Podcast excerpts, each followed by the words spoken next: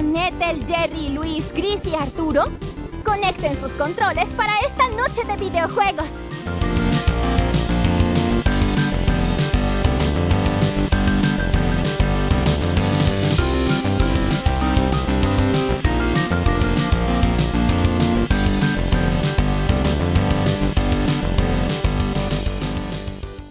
Hola, ¿qué tal todos? Bienvenidos a una emisión más de su podcast Noche de Videojuegos.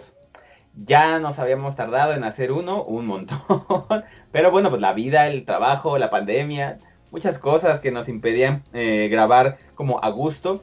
Pero ya estamos de regreso. Espero que más seguido ahora sí. Que cada vez que decimos que esperamos que más seguido, resulta que ser lo contrario. Pero bueno, seguimos teniendo puros buenos deseos. Eh, yo soy Gerardo, soy Jerry. Y me acompañan también eh, Luis. Hola, ¿cómo estás, Luis? Buenas noches, Jerry. Pues contando las lunas que han pasado, ya hubo erupciones, campeonatos históricos, un montón de ranteo, películas, ya se liberó la pandemia en no sé cuántos países según los gringos. Una cosa bárbara, ¿eh? Eh, Esto de, de ausentarnos del internet por un par de semanas, digámoslo así, ha estado bien cañón. Pero pues con todo, tenemos yo creo que bastantes cositas y detalles que podemos desmenuzar bastante bien, pero pues perdónenos si nos tardamos tres horas, les juro, les juro, les juro que lo intentamos. A ver. y está con nosotros también Arturo, Artur. O sea, pasaron tantas cosas que hasta Cruz Azul fue campeón. Imagínate, imagínate. Efectivamente. Imagínate. ¿Cuánto iba que no grabamos? Fuerte a todos por escucharnos y va a ser un buen programa porque siempre que es la temporada de la temporada de 3 creo que son como que momentos en los cuales nos unimos, aunque sea para rantear, pero estamos todos juntos, así que no se despeguen porque ser una muy muy buena emoción de, de regreso de Noche de Juegos. Y pues bueno, básicamente nuestro programa va a ser del E3, nuestras impresiones, las fechas, eh, lo que podamos esperar, nuestras predicciones, eh, tanto para las conferencias como para el evento. Ya estuvimos hablando un poquito de eso antes y, y como que está bastante fatalista todo esto. Pero, pues eso es básicamente lo que, lo que vamos a, anunciar. Eh, podemos también, si, si se nos va de repente, o más bien si nos llega la inspiración, hablar de, alguno, de alguna cosita así como eh, anexa, pero básicamente nos vamos a centrar en el E E3 2021, que inicia este sábado 12 de junio a las 2 pm hora México, la primera presentación de Ubisoft, nuestro queridísimo Ubisoft. Aquí queremos mucho a Ubisoft, la verdad, en el Nación Pix.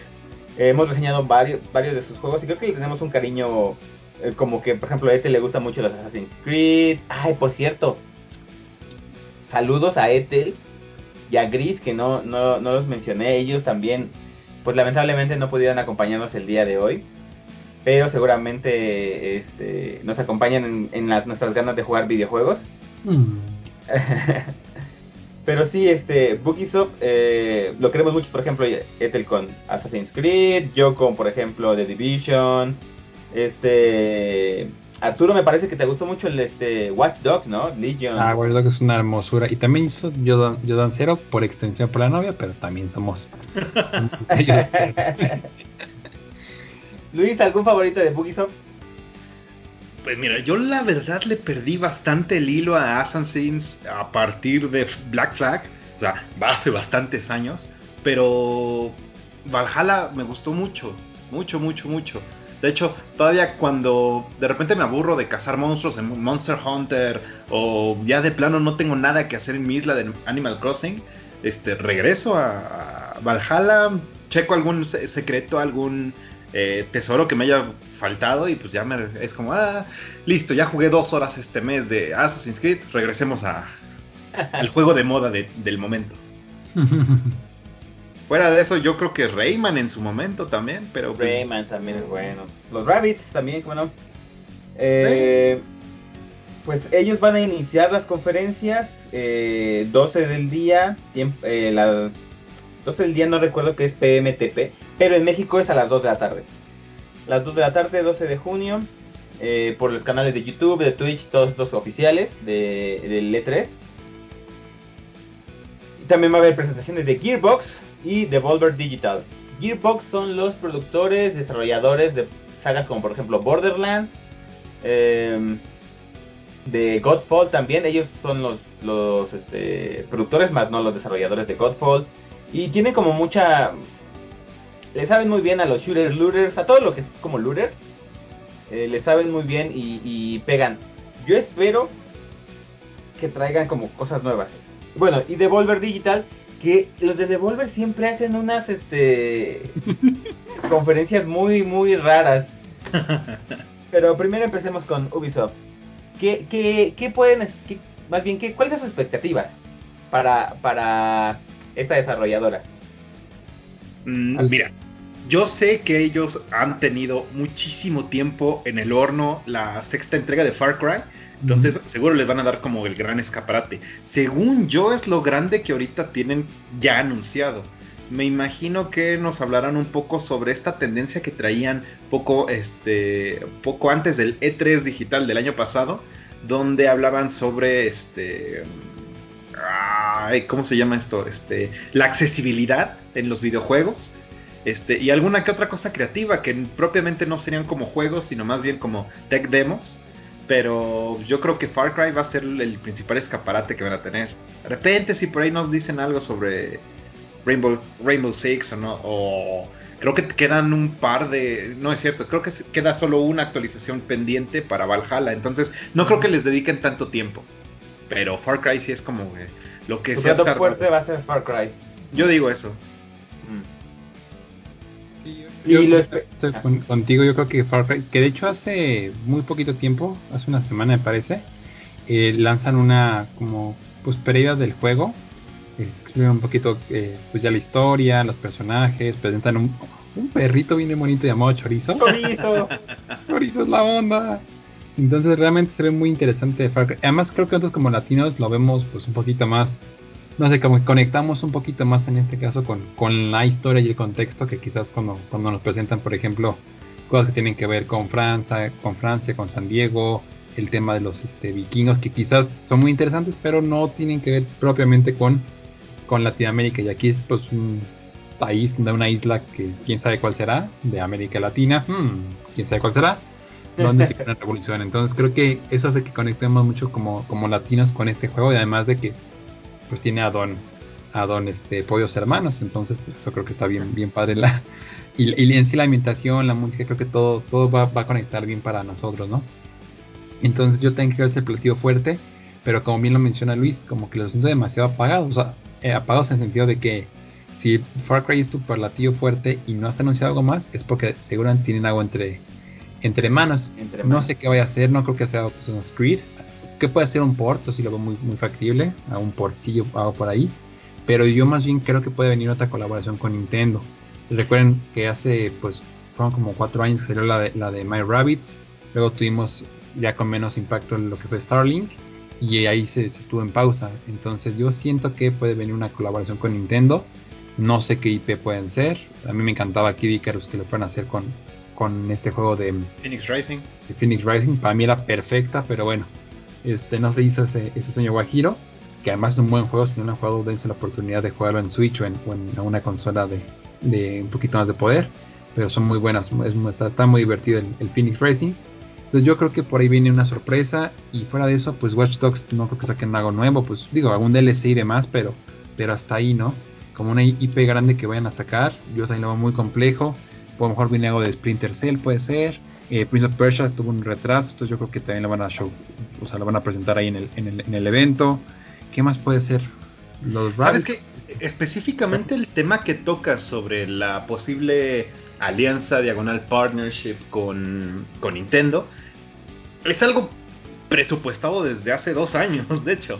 Recientemente, hace unos meses, no recuerdo bien este, la situación, pero me, me, me trajiste a la memoria de vuelta a la cabeza porque me parece que era la página oficial de Ubisoft que en algún momento empezó, este, hubo como un cambio de, de administrador de la cuenta o algo así, y empezó a cambiar prácticamente toda la información de la página referente a Mario y Rabbids. O sea, otra vez como si una secuela estuviera a punto de ser inminentemente anunciada. Y a las pocas este, horas de que se dio, la, gente se empezó a dar cuenta de esto y de inmediato volvieron a, regresar todo a la, a la normalidad. Entonces, pues desde ahí ya se viene hablando de que o se viene una secuela o se viene otra colaboración con Nintendo. Este, pero pues, yo creo que es algo presupuestado para todos los que llegamos a jugar este, este curioso juego de estrategia con los Rabbits y con Mario. Este, para mí tendría mucho sentido. No sé si sea una sorpresa, la verdad no lo creo. Después de ver a Miyamoto y al CEO de Ubisoft eh, portando armas inspiradas en diseños de, Mario, es, ya cualquier cosa puede pasar. ¿no? Sí, yo también estoy contigo. La verdad es que no había pensado como una secuela, pero sí tiene todo el sentido del mundo y eso que probar. Y además a Ubisoft le gusta eso, franquiciar mucho sus, sus juegos. Entonces, este, sí, tiene esta razón del mundo. Yo creo que también hay poner a mis fichitas en una secuela de este divertido Breman, este, eh, bueno, los Rabbits con, con Mario.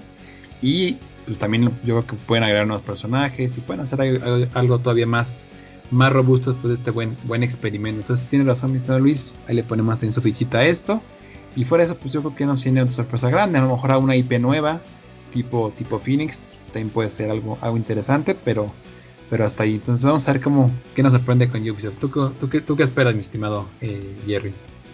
Pues, pues básicamente ya dijeron mucho de lo, de lo que esperaba, pero eh, y nada más para, para decir algo y no repetir, eh, Ubisoft había estado poniendo mucho énfasis en que quería hacer como juegos AAA, pero también como juegos free to play, que no fueran tan, tan como... Caros. Exactamente, tan caros como un, como un AAA. Lo ha dicho ya como que dos años, a lo mejor ahora sí nos muestra alguno de esos juegos free to play que, que ha venido como cocinando, tiseando exactamente. Nunca no nos ha dicho ni un teaser, no nos ha dado ni un teaser, no nos ha dado ningún, este, ninguna noticia, pero se la pasa diciendo que también va a ser juegos free to play. Entonces, pues, igual esta vez nos va a soltar eh, un título. Podría ah, ser. Hay otro rumor, mi estimado Jerry, que dicen que quieren meter el catálogo de Uplay que puede ser pues toda la colección de Assassin's Creed, este, los Just Dance, todos estos juegos que, ya tienen una forma cierta historial en, Ubisoft, aventaros al Game Pass. Hay un rumor por ahí fuerte que, eso también puede ser, yo lo veo factible, no al nivel de que nos van a publicar día uno un Assassin's Creed. no los veo tan arriesgados que se van a aventar hacia un Watch Dogs Legion que te lo avienten día uno con Game Pass, creo que ya sea too much, pero a lo mejor con algún descuento o una exclusividad temporal, a lo mejor al año que te empiezan a publicar juegos ahí en el Game Pass. Eso lo veo muy factible y también conecta mucho con lo que tú dices, amigo. Y pues bueno, eso sería nuestra nuestras expectativas de Yubi. Realmente como, como dicen Luis y, y, Arthur, como que su plato fuerte va a ser eh, Far Cry. Y con ese plato fuerte, ¿cómo lo ven? ¿Creen que vaya a, a hacer una conferencia buena o, o, o medio mes? ¿Qué opinan de eso? Mira, normalmente Ubisoft trata de llevar eh, esencia, diagonal corazón a sus presentaciones. Pero con lo que estamos especulando que nos vayan a mostrar, no creo que sea algo así como que wow. Es algo como eh, cosas presupuestadas, cosas que ya esperábamos. No creo que traigan un hitazo y la saquen del estadio. Y pues yo creo que nada más así, este van a cumplir nada más. Es como esperábamos ver algo de Far Cry, esperábamos ver algo de otra cosa creativa y quizás nos decían algo sobre otra cosa que trabajaban con Nintendo y hasta ahí. No me espero realmente el gran espectáculo incluso. Sí, la verdad es que yo tampoco le, le veo como muy... A menos que nos sorprendan de verdad con algo que no sepamos, sí lo veo como medio escasito.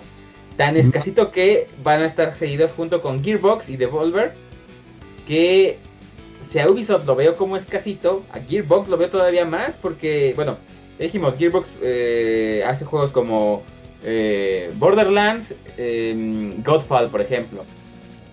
Pero la verdad es que no, yo no he visto como que, que estén trabajando en algo nuevo, ya sea DLC, ya sea cualquier cosa.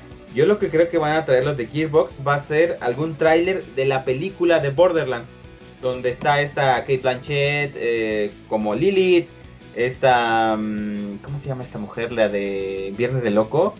Viernes de Locos, esta... Mm, no sé, amigo. Jamie Lee Curtis, Jamie Lee Curtis, se llama Jamie Lee Curtis. Jamie Lee Curtis como Tanis, eh, Kevin Hart como Roland. Yo la verdad no entiendo por qué van a poner a Kevin Hart como Roland. Es como de, what?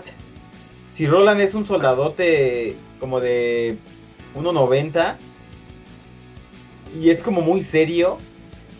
Y Kevin Hart es como, pues está pequeñito y es muy, es cómico, entonces es como de, ah, no sé, a lo mejor le hubieran puesto a, a o sea, ya sé que Borderlands es muy, es una, es una saga muy cómica, pero Roland no se caracterizaba por ser el, más eh, cómico. De hecho, él, lo cómico de él es que todos son como están como bastante pirados de la cabeza y él es como el soldado eh, sin humor, muy sobrio, que contrasta contra, con todos los demás. Entonces, no sé, poner a Kevin Hart se me hace una cosa muy rara, pero poner a Kate Blanchett de Lilith sí me gustó.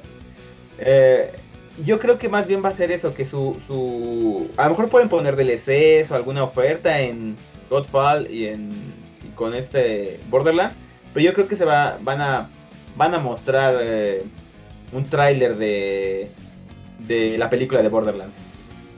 ¿Tú qué opinas, Arturo?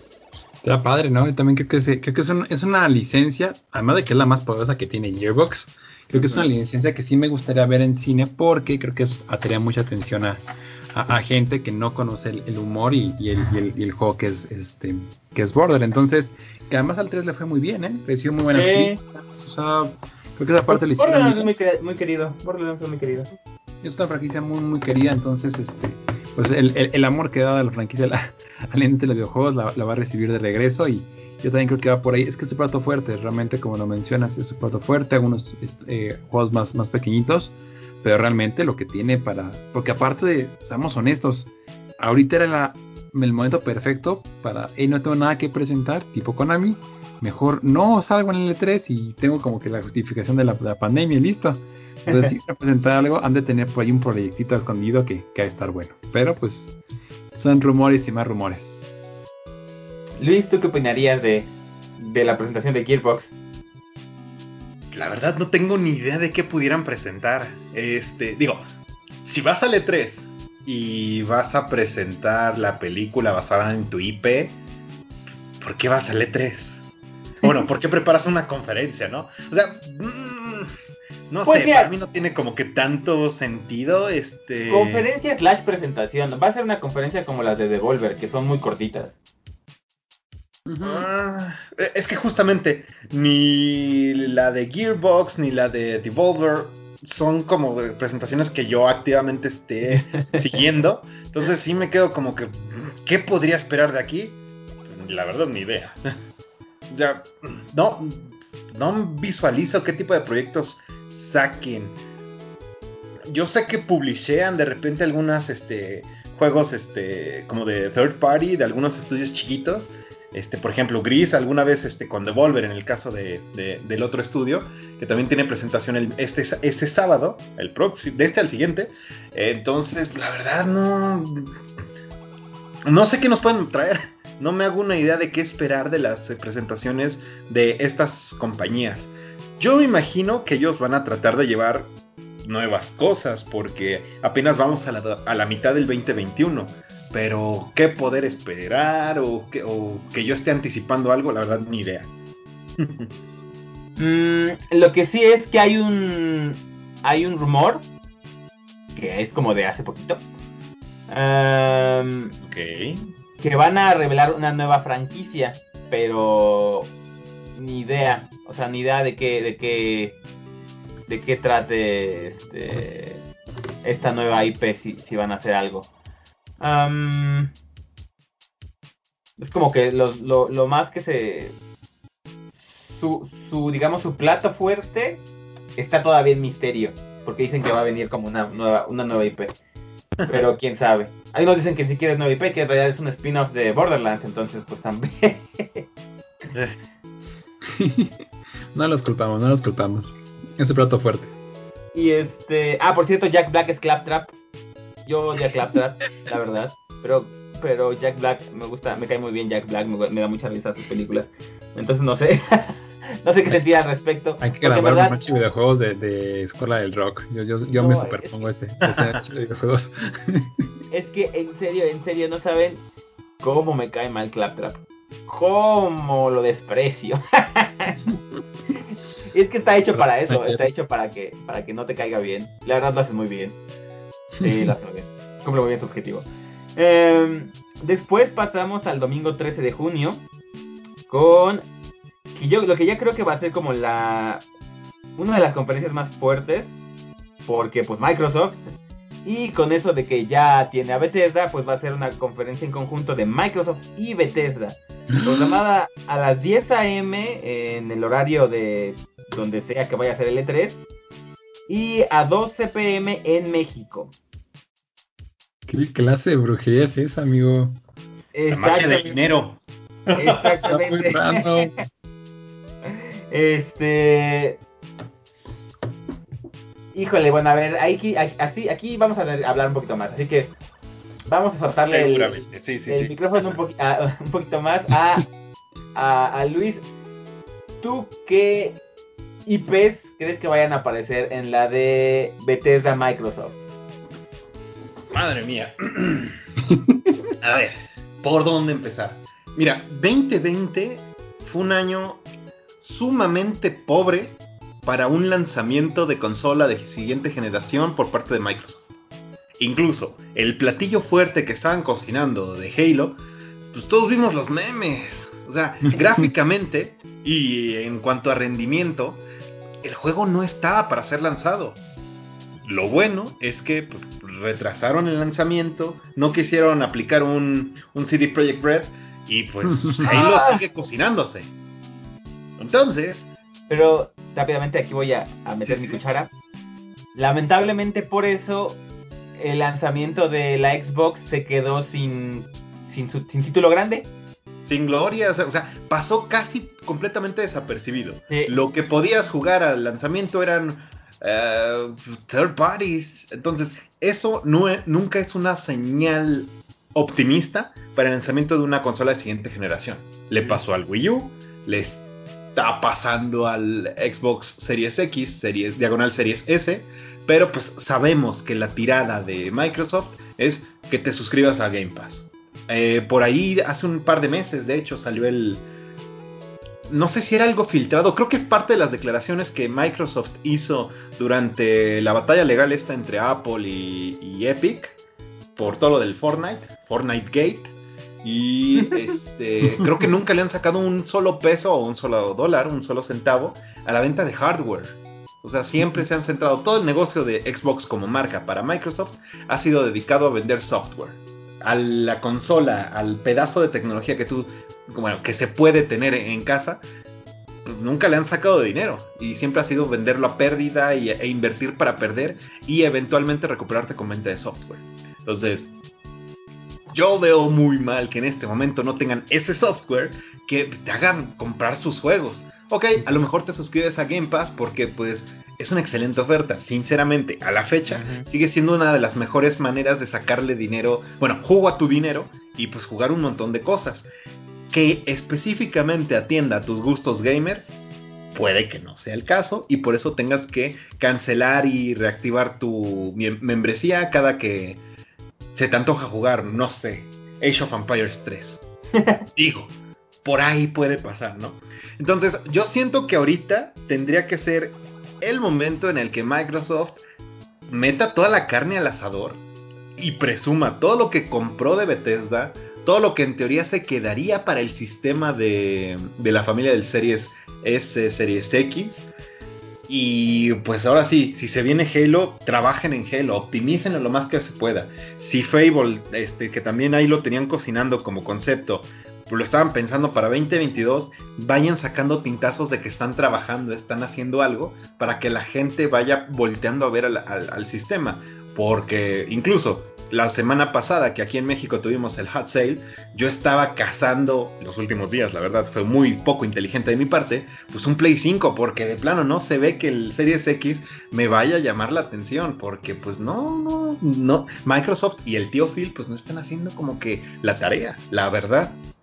Yo siento que en esta presentación, que como mencionas Jerry, va a ser conjunta para presumir todo lo que la, la cartera de, de, Microsoft compró, este, pues deba ser la manera de presentar todo el trabajo que han venido haciendo desde el 2020 para apuntalar ventas de software y lograr al final que la gente vaya mirando Game Pass como la manera de eh, sacarle jugo a tu dinero pensando en que lo juegues desde tu PC o desde tu Xbox Series S, Series X, lo que la manera en la que encuentres. Yo quisiera ser optimista porque la generación pasada, pues la verdad me fue muy bien con el con el Xbox One, whatever cosa, no tan bien como el PlayStation 4 este, para ustedes, pues, todos en el equipo de Nación Pix tienen su PS4, excepto moi. Y al final no, no, no, no, siento que me haya perdido de tantas cosas. Hay algunos que duelen, duelen mucho, como Persona 5, como Horizon, como algunas otras detallecitos. Ah, ya no me había dolido perder, no sé, de PlayStation. ya estabas ahí, o sea, era nada más como, ah, pues ya estoy jugando God of War, entonces bien, puedo jugarme esto y esto y esto. Entonces, este, afortunadamente soy más Nintendero, entonces pues, pues también por ese lado no, ah, no lo sufrí. Este, pero ahorita sí de plano no se le ve en pies ni cabeza a, a, a, esa persona, el loco del grupo, que dice, yo prefiero comprarme un Xbox, porque pues, no hay manera de justificar eso. Yo digo. Entonces, ¿qué espero?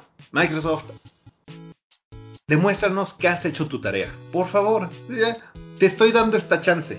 Si no la cumples, mira, yo no tengo mayor reparo en volverme a meter a buscar los catálogos de Amazon o de otras tiendas de retail y empezar a tantear la idea de, mmm, ese PlayStation 5 se ve demasiado grande, pero como que es lindo si lo miras desde esta perspectiva. Entonces, no sé, yo siento que Microsoft necesita alzar la mano otra vez, decir o manifestar todo lo que ha venido diciendo que su estrategia iba a ser en trabajar en los juegos y que la bla bla bla bla bla bla bla. Y pues ahora sí justificarlo, mostrándonos qué es lo que son esos juegos, cómo va el avance. Y pues a ver qué sale. Arthur. Ay, me digo, eco. Arthur. Ahora, para ti la pregunta más bien sería, ¿qué títulos? Ya este, Luis nos dijo qué espera la conferencia de Microsoft eh, Bethesda. Bethesda. ¿Tú qué títulos crees que vayan a sacar o qué títulos crees que deberían mostrar? Eh, para, como bien dice Luis, pues levantar la cara, porque ahorita no se le ve, como bien dice también, no se le ve pies ni cabezas la estrategia de, de Xbox en cuanto a títulos, sí, compró un montón de estudios, sí, nos estuvo diciendo, vamos a tener eh, un montón de IPs y juegos y exclusivas, pero ya como bien dice también, un año y no vemos nada, nada. Entonces, este, al menos nada que, que no te, que te haga decir como de, ay, mira esto y quiero. Eh, ¿Qué títulos y qué crees que deberían salir o crees que vayan a salir? Pues yo creo que vimos con el obvio, ¿no? que fue el, juego que realmente hizo que gritara el, este, el, auditorio cuando vimos este pequeño avance hace pues ya 12, 3, como, como bien lo mencionaba eh, mi estimado Luis, que es Halo, ¿no? creo que, creo que este juego cuando se decidió ese mini mini mini teaser, este, que de una consola que todavía ni siquiera conocíamos, ese mini teaser creo que fue suficiente para que la gente dijera, hey, wow, esto está muy padre. Y tú ves la gente ahí en el. Que yo sé qué tipo de. Que, la gente que está hasta el frente en un auditorio de E3 de Microsoft es pues, gente que es súper fanática de la marca. Pero en general la, reacción fue muy positiva. Entonces yo espero cosas ver eh, de, Halo Infinite. Creo que este es una muy buena oportunidad para reponerse. Creo que tienen todo para, para volver a levantar.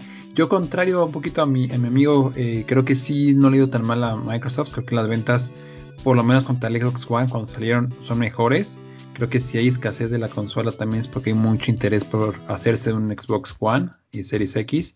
La gente ya entendimos la diferencia entre el normalito y el Series X y el S y todo esto. Entonces, no, yo creo que creo que van bien y Game Pass cada vez lo más fuerte. Entonces, yo siento que Halo es un must. No creo que presenten algo de Gears, honestamente no creo que los van a aventar a los dos en el mismo año. definitivamente no. Puede ser un Forza, por ejemplo. Un Forza sí es algo que gráficamente le vendría bien en la consola para mostrar el potencial de la consola en temas gráficos. Creo que sí está muy poquitito, pero está eh, encima del, Play 5. Eh, entonces creo que eso le vendría bien este, este entre eh, Halo y, Forza. Y a partir de ahí tienen mucho para jugar. Tienen todas las licencias de, Bethesda. Entonces no dudo que por ahí venga una sorpresa con Fallout. Porque ellos solamente quieren pues, presentar fuera. Oye, compré esta compañía de videojuegos en muchos millones de dólares porque tienen esta licencia que creo que me puede ayudar a vender consolas o vender suscripciones en este caso. Entonces, creo que también puede venir un anuncio fuerte de Bethesda, puede ser un nuevo Fallout, principalmente creo que es lo que lo que creo que pueden llegar a, a, showcasear. Qué raro que estén juntas. Deadloop, por ejemplo, es un juego que también llevo siguiendo mucho y creo que va a ser un gran, gran juego. Y no tengo dudas que ya vamos a tener ahí más información concreta. Y qué padre que Pero uno... Deadloop que no sale para Play 5 primero. Tiene que exclusión temporal. Bueno, ¿sí? Es que era, era este juego y el, y el, de Japón, ¿no? El de, el de, el de terror japonés. El, no me acuerdo cómo se llama. Ghostwire. Go, ándale, Ghostwire. Ghostwire Tokyo. Entonces, este, a mí hace nombre sea Deadloop, pero pues aún así creo que es un juego que, que vamos a en el evento. Entonces yo creo que eso serán mis cuatro fichas, ¿no? Ya siendo muy guajiros, pues ¿qué más podemos esperar? Algo, algo este, mm, pues masivo tipo un Cuphead nuevo. Creo que es, algo que yo vería una conferencia de, de, Microsoft antes que en alguna de Nintendo o en alguna de, de, este, de, de Sony. Y acuérdense la buena relación que tienen de alguna forma mm, Nintendo y Microsoft. No por nada salieron tanto Minecraft como, como Banjo en Smash. Entonces yo siento que puede también venir una sorpresa de que el Game Pass esté disponible en, Switch o una cosa sobre esa línea. No, o bien, sobre este rumor te iba a preguntar, así como puntualmente, perdón, perdón, perdóname la vida por, por interrumpir. porque, o sea, desde hace meses, desde hace el año pasado, hace dos años, la colaboración que han tenido Microsoft y Nintendo ha estado bastante fuerte y ese punto que mencionas de la posible, posible presencia de Game Pass en Nintendo Switch, pues es un rumor que ha durado año y medio, según yo. ¿Tú crees que eso sea factible? ¿Tú crees que ese tipo de cosas lleguen a pasar en un E3 conferencia conjunta Microsoft Bethesda? Acuérdate que, que un, un, leak muy fuerte que salió cuando, digo, que el leak de Smash hay, hay, más que este que leaks del, del, Switch Pro, ¿no? Pero uno mencionaba que iba a estar el, el Doom Guy como, como parte de Roster Final, que es, es uno de los leakers que, que ha tenido ciertos eh, pues, muy buenos este, pronósticos, ¿no? Viendo que Bethesda ya es parte de, de Microsoft y esta relación, yo no tengo duda que eso puede llegar a pasar. Entonces la relación es muy buena entre los dos. Eh, sería un ganar-ganar. O sea, creo que realmente pues, Nintendo no tiene mucho que perder. No va a dejar de vender Mario Kart porque pues, tengas este, el Game Pass. Y nunca va a dejar de vender Mario Kart. 8. O sea, y el 8. O sea, el 8 está, está muy cañón, la verdad. Aunque saquen un nuevo, no, no va a alcanzar el 8. Entonces, eh, ese es el tema. Yo, yo no veo cómo pueda perder Nintendo una relación así y puede ganar mucha infraestructura. Y al contrario, Microsoft ganaría lo que justamente mencionaban este, al inicio de la conversación ganar títulos, que es lo que necesitan para vender. ¿De qué sirve que el Xbox Series X sea 15 veces más, más poderoso, veces más poderoso que el, que el Switch o el Switch Pro? Si no vende, si no tiene la gente como algo que le llame mucha atención o una exclusiva que, realmente les, les roba el corazón. Entonces yo sí la veo factible, si no al 100 amigo, a lo mejor a unas licencias, en algunos títulos, a lo mejor con el tema de Project eh, X, ¿cómo se llama? Cloud Gaming, este, si es Project X, no, es Project X. Un sistema de streaming, su proyecto de Exactamente, dije, Project X es la película. cómo se llama. Pero no tan buena como Superbad. Vean Superbad si no la han visto. Pero bueno, este, yo creo que sí lo veo factible, amigos. Lo veo muy factible, que por ahí pronuncian algo juntos. Me encantaría que fuera Game Pass para que la gente de Nintendo pueda jugar todos estos grandes títulos sin tener que salir de su Switch, pero pues igual es S3 y el tío Phil Spencer es, es raro, dígate. Entonces. lo, es. De hecho, las últimas presentaciones que ha metido Microsoft por su parte, es curioso que de background todo el tiempo hayan Switch. O sea, están cosas de, de, Microsoft y también hay Nintendo Switch. Entonces tú sabes cómo es la comunidad de Internet y los gamers del mundo. En cuanto ven una cosa, se arman una teoría conspirativa justificando absolutamente todo. Y pues te digo, ese tipo de rumores han cobrado muchísima fuerza y normalmente en esta temporada previo a E3 es cuando pues se vuelven locos y muchísima gente levantan la mano y empiezan a hacer autovolar sus cabezas. Aquí es mera curiosidad. Jerry, tú como alguien relativamente ajeno a todo lo que es el mundo del Xbox y del Nintendo, ¿tú qué pensarías de una colaboración de ese tipo? ¿Te llamaría la atención? ¿No te llamaría la atención? ¿Sería algo que digas, ah, cool, mm, next? Pues Yo en realidad- que sería con mucha gente, pero pues, ¿tú qué opinas? En realidad no soy tan ajeno a Xbox como la mucha gente cree. Eh, pero, y bueno, al que sí soy más ajeno sería Nintendo. Ahí sí, eh, debo decir. A pesar de que me guste más el Nintendo que Xbox, eh, sí soy más ajeno a Nintendo. Pero no creo todavía que vayan a soltar un, una colaboración de este tipo donde ya Game Pass pueda jalar en, en Switch. No porque no lo crea factible en las compañías, sino porque no lo veo posible en el Switch como lo tenemos ahorita y que te entregue algo como bien. O sea, el downgrade que hicieron, por ejemplo, a The Witcher 3 es bastante notorio en, en, en el Switch. Entonces no creo que, que Microsoft quiera como arriesgarse a, y Nintendo quieran arriesgarse a una mala fama. Ahora que, si en la... Bueno, es que esto ya va a venir más adelante, pero ahora que, si en la conferencia de Nintendo se hace cierto el rumor que ha venido y que todos quieren del Switch Pro, ah, entonces ya diría, ya es mucho más factible. Pero como tal, el Switch ahorita como está, no creo que sea una buena plataforma que soporte un Game Pass. Digo, por, pues por la calidad. No es lo que busca Nintendo, pero Microsoft sí, se, sí ha tratado de, de- de poner con mucha calidad en sus juegos. Por algo tienen la consola más potente. Entonces el downgrade ah, para Switch no sé qué tan factible sea. Ahí sí yo lo veo como un poquito más difícil. Creo que son final las tendría dos. que ser la misma red, o sea, la misma interfaz. No podría ser ese, esa, ese descarte de, ah, tienes Switch normal, ni modos. Ya valiste. Tiene que ser pues, exclusivamente tu suscripción de Nintendo, este, tu, tu cuenta de Nintendo vinculada a un, un Switch Pro para acceder. Entonces, yo lo veo también poco realista por ese lado. El Switch no tiene la capacidad para procesar juegos dentro del catálogo del Game Pass. Habrá algunas opciones que sí, pero pues no sé, siento que no cambia el juego. Siento que al final la gente que tiene un Switch ya tiene el Switch, la gente que tenemos suscripción a Game Pass ya la tenemos y así como que estén juntos es como, ah, pues es un bonito extra, es un plus, pero no es un vende consolas o un vende suscripciones. Yo opino. Mm, yo sí también no, no, no, pues mira, como son, son las dos compañías que más,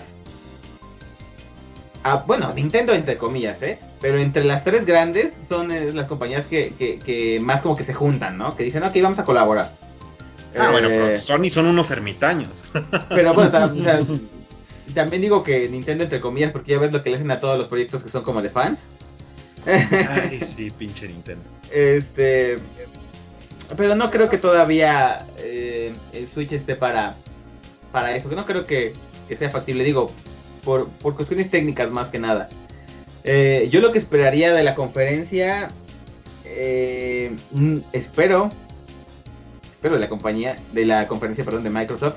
No es el Halo que eh, siempre. O sea, sí he jugado Halo. Fue uno de mis shooters favoritos en multiplayer. El 2, por ejemplo, me encantaba. Pero nunca ha sido algo que yo diga, ah, sí, Halo. uh". Pero cuando sí vi el título que, que mostró Senua, dije, ah, este sí lo quiero ver. Y tampoco han dicho nada de Senua. Entonces No, yo esperaría, Sobre el teaser. ajá, y en el Instagram de la actriz de, de Senua, que no me acuerdo cómo se llama, este, ella estuvo tiseando también el motion capture de varios como mm, vestidos, bueno, ropa, porque no son vestidos, ropa de Senua eh, como para pasar el modelaje a 3D. Entonces, ojalá saquen algo más de Senua. Y de este de Bethesda, pues mira, también nos tisearon algo de el siguiente de Elder Scrolls. Entonces me gustaría Es cierto, ver Es cierto, es cierto. Ajá. En, su, en una conferencia pasada nos pusieron ahí un teaser medio chaquetón de, este, de, de The Elder. Scrolls. Ajá, muy, muy genérico.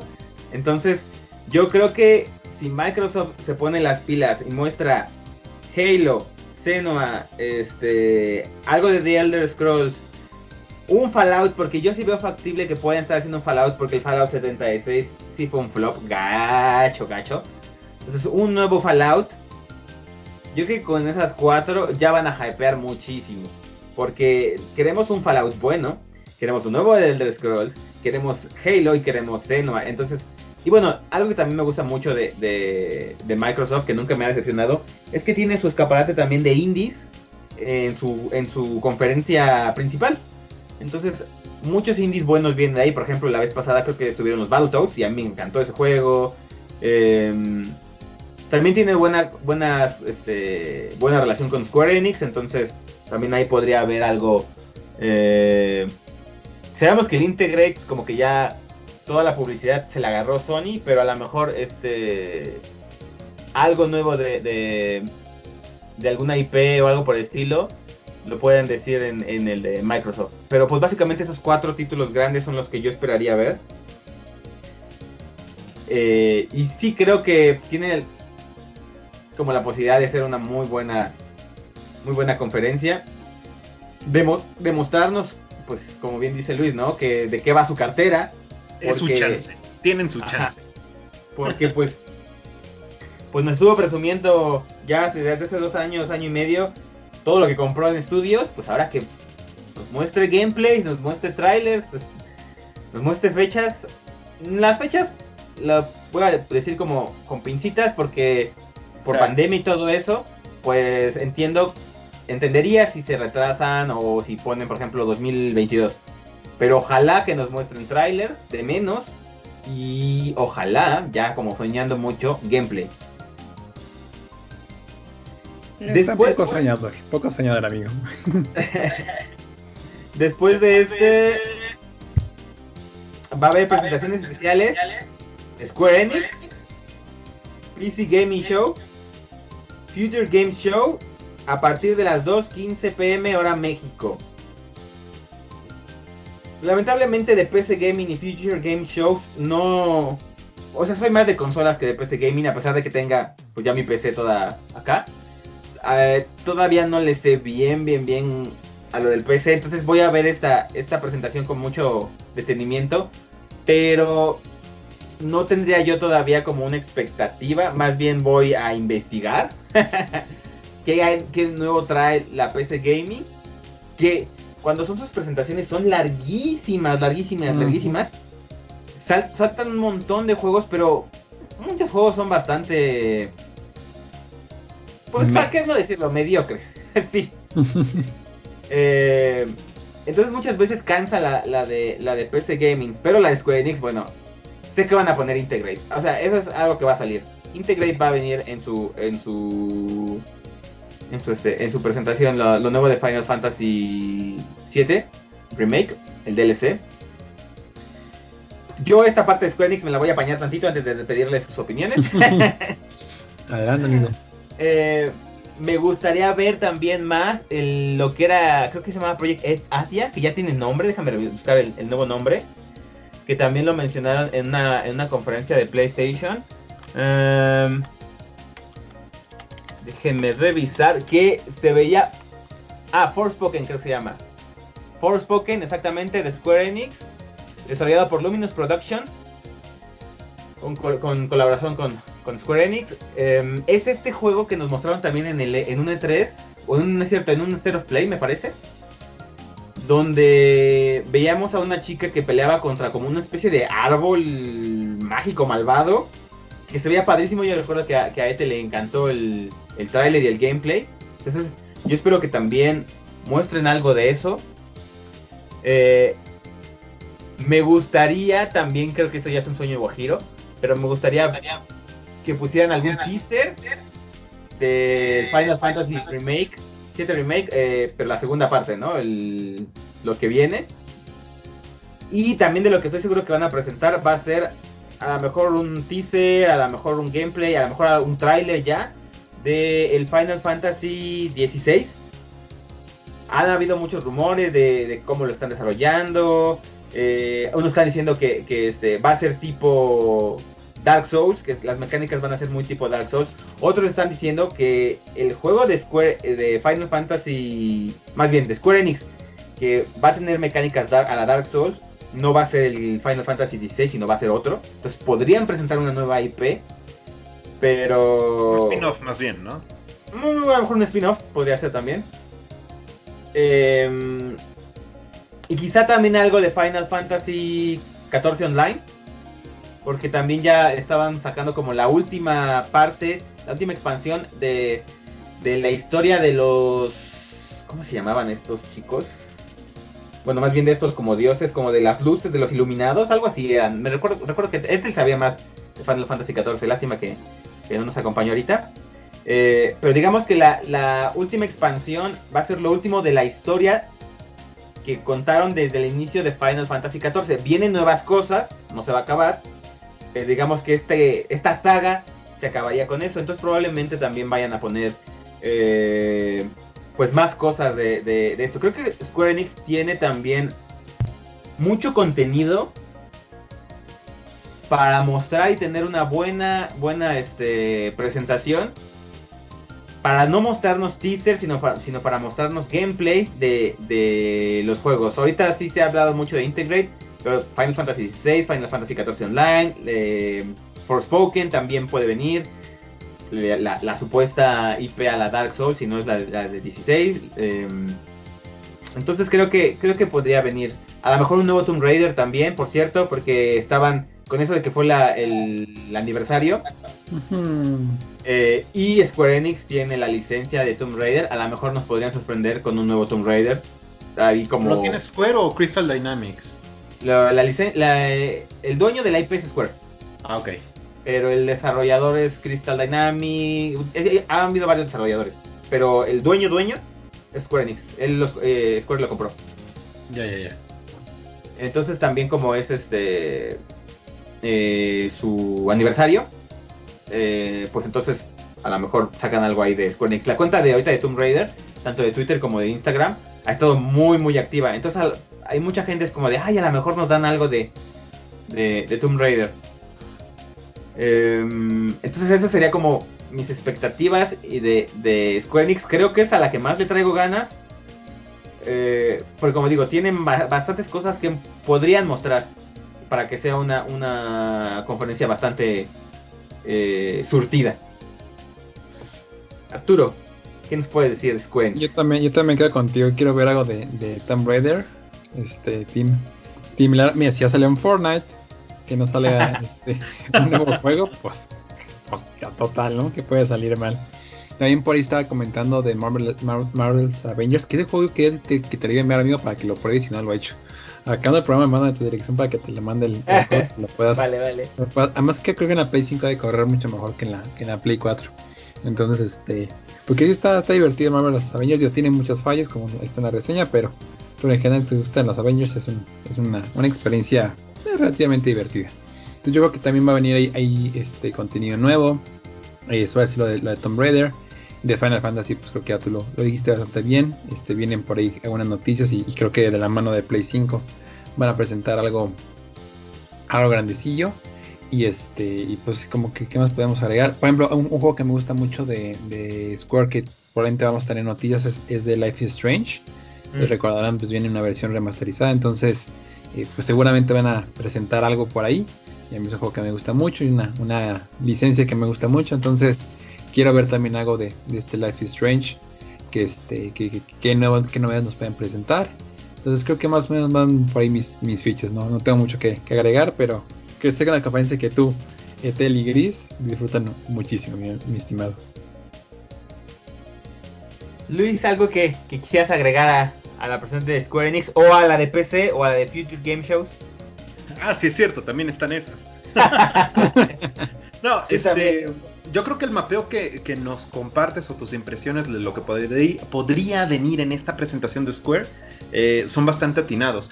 Nada más agregar, eh, normalmente Square tiene otras divisiones, algunos equipos un poco más pequeños que a veces son como un poco más experimentales, que a veces eh, llegan a integrar em, gráficas retro, este, arte el pixeleado o algunas mecánicas de juego como que un poquito alejadas del RPG tradicional. Y ese tipo de juegos a veces sorprenden de muy buena manera. Ahorita, este, hace unos meses, creo que también, no creo que haya sido todavía un año, pero pues ustedes saben, tiempo pandemia, en una de esas ya fue hace más de un año y pues simplemente no ha entrado esa, ese shock mental en mi, en mi cabeza.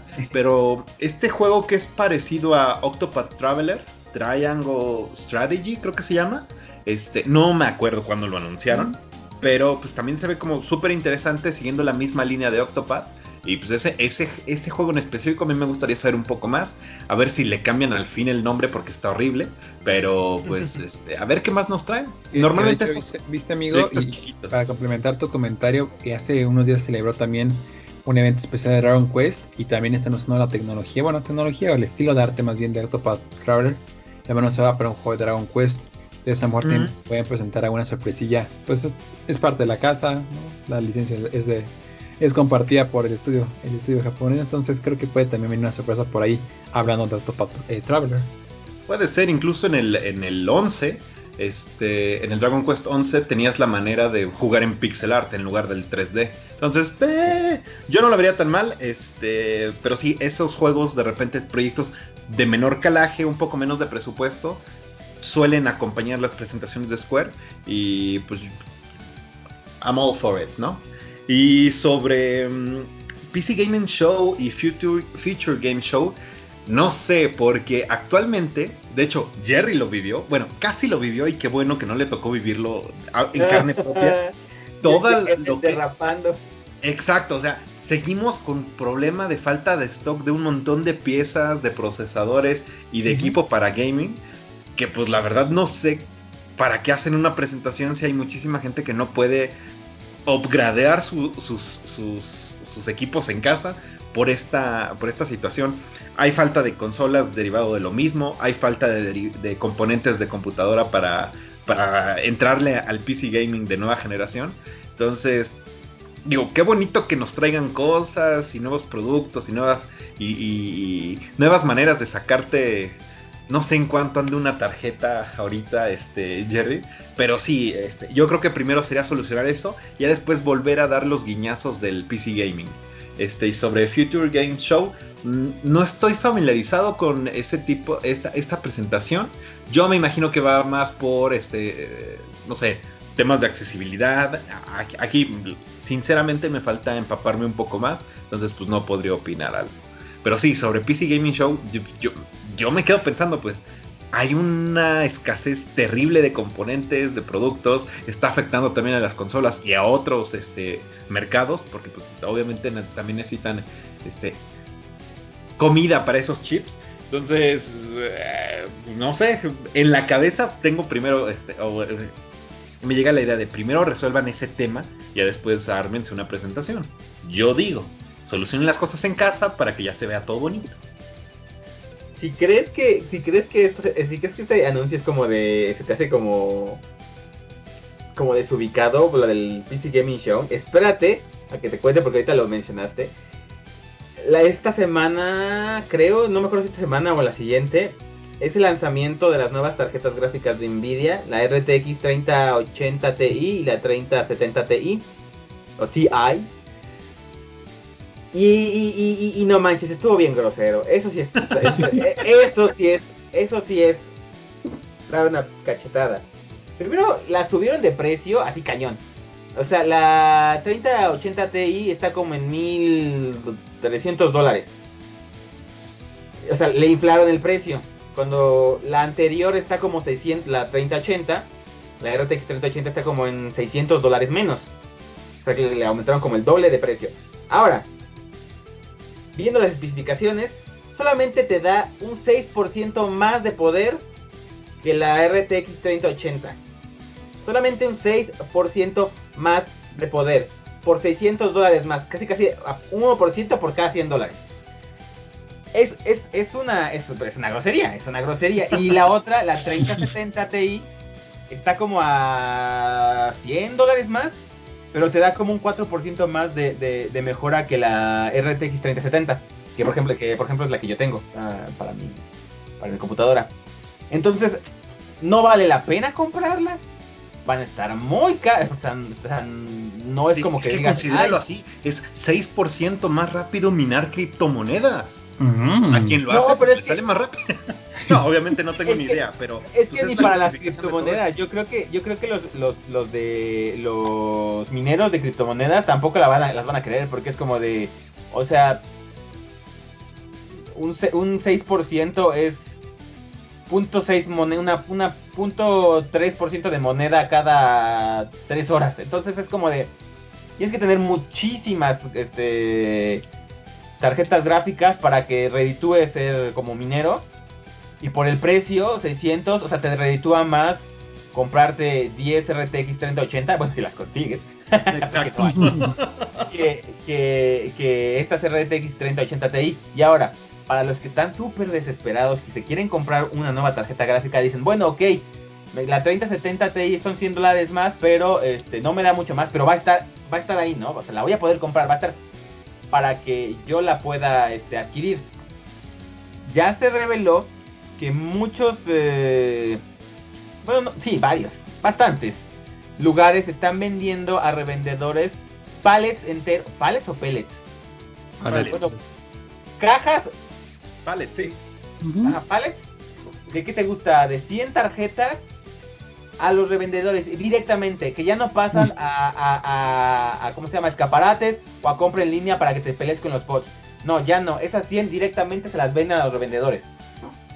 Entonces es como, ¿tú crees que esas tarjetas nuevas van a llegar a los consumidores eh, como reales?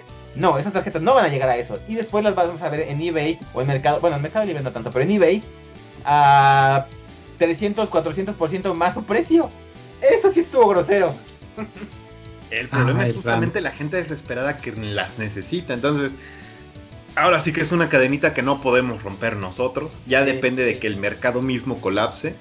Y hasta entonces, pues, PC Gaming Show en el E3 la próxima semana. Pero mira, pues la gente que tenga sus, sus tarjetas ya aseguradas o tenga las, las viejas, pues agárrenlas bien porque esto va para largo, ¿eh? esto va para largo. Yo, en serio, fue de derrapón que logré conseguir una RTX 3070. El siguiente mes o dos meses después, o sea, ya la misma computadora me hubiera salido eh, casi el doble de lo, de lo que pagué por ella. Entonces sí está, está, está cañón. Tenía que arrancar, es que ese, ese, ese coraje lo tenía en el alma. Porque quiero, quiero, qui- me gustó mucho armar computadoras y esto evita que, que lo pueda hacer. Eh, pero bueno, vamos a pasar al lunes 14 de junio, donde vamos a tener presentaciones a la... Pues miren, el, el anuncio dice que el pre-show empieza a las 10 a.m. en México, seguido de presentaciones de Take Two, Mythical Game, Freedom Games, Razer y Capcom. Bueno, Razer lo puedo sacar ahorita ya de la de, de la de, de- de como de la lista diciendo que probablemente va a sacar, va a mostrar como nueva línea para equipo de gaming eh, como especializado, teclados, mouse, monitores, sillas, eh, carcasas para para la para las computadoras, Equipo de audio. equipo de audio, pero es decir, carcasas para la computadora con componentes que nunca vas a poder conseguir. Este. Entonces, bueno, probablemente ahí venga, venga Razer. Pero, bueno, yo ya hablé mucho de, Square Enix. A ustedes me gustaría que me dijeran qué creen que traiga Capcom. Porque que de estos, Take Two y Capcom creo que son los, los más grandes. Entonces, ¿qué creen que traigan Capcom en esta, en esta edición? Mm, pues está complicado porque no siento que tenga también un anuncio muy fuerte Capcom. Eh, la verdad lo veo complicado. Digo, y empezar el tema de, de algún juego de peleas que es, es- es- es su fuerte, pero pues no hay, mucho que, que pueda hacer. Pues está este juego de Play, el Pragmata, que se ve la verdad interesante. Y gráficamente se ve muy bueno, que es de lo mejorcito que pueda tener. Y es que y obviamente el boom grande pues fue todo lo de Resident Evil. Que, a ver amigo, rápidamente en 30 segundos, ¿qué, qué te ha parecido la experiencia de, de Resident Evil?